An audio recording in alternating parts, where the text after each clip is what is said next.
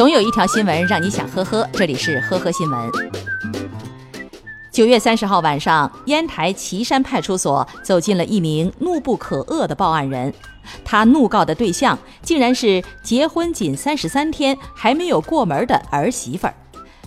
原来，九月中旬，报案人刘芬的儿子找他借钱，说他儿媳妇的堂哥做生意，资金周转困难，想借钱救急。磨了半天，刘芬看借期也就十天，于是点了头。打这五十万元的当天，刘芬的儿媳妇杜英和其堂哥都在场，不仅有借条，还有身份证的复印件。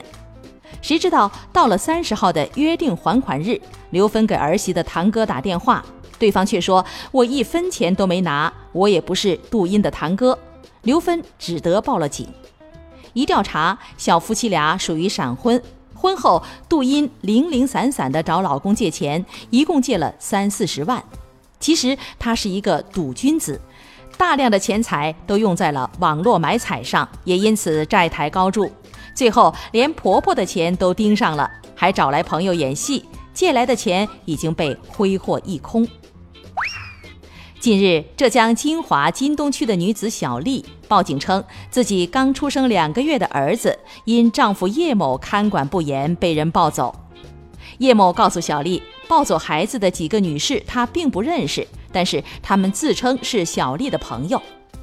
民警发现他的说辞漏洞百出，最后叶某承认是自己自编自导的遗弃案。因为他和小丽总是吵架，还有之前出车祸赔了不少钱，经济压力较大，于是就萌生了把孩子送人的想法。叶某通过网络发帖找到了收养人，还收取了四万九千九百元的费用。民警当天就把孩子从抱养人处领回。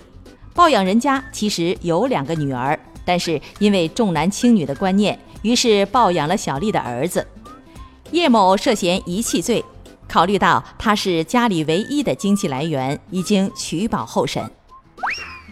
近日，无锡民警接到报警称有人要跳桥轻生，民警伊一平迅速赶到现场，看到一位男子坐在桥梁上，情绪激动，情况十分的危急。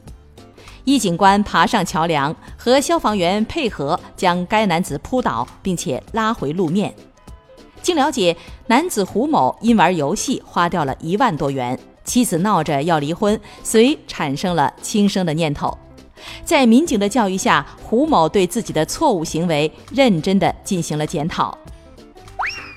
前段时间，南京市民赵女士在抖音上结识了一位高富帅男友，该男子推荐她一个名为“恒大金服”的理财平台。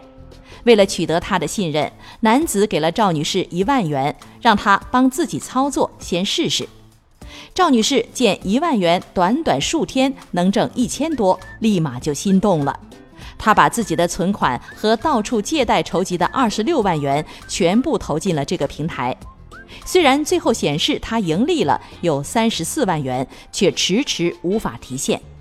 一直到高富帅男友拉黑了她的微信。赵女士才意识到自己被骗了，立即报警。警方调查发现，赵女士根本没有骗子的个人信息，抖音号没有实名认证，甚至抖音视频都可能是别人的。而所谓的理财平台也只是一个虚拟的网站，充值实际上就是给骗子转账了。警方正在对这起案件展开侦查。感谢收听今天的呵呵新闻，明天再见。本节目由喜马拉雅和封面新闻联合播出。